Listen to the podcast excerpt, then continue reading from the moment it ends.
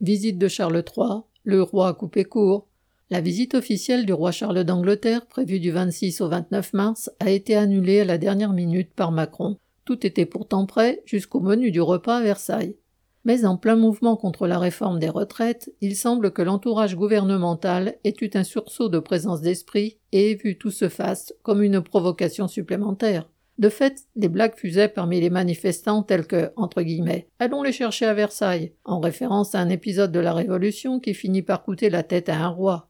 Macron invoque le problème des manifestations et des incidents qui auraient pu se tenir sur le Royal Passage ou lors du bain de foule prévu à Paris. Peut-être, mais celui-ci aurait de toute façon mis en lumière devant les caméras la grève des éboueurs, ce qui n'aurait pas fait les affaires du pouvoir. L'Élysée parle aussi de entre guillemets problèmes logistiques à propos du déplacement prévu en TGV de Paris à Bordeaux. Il y avait manifestement trop de travailleurs dont dépendait le bon déroulement de cette visite.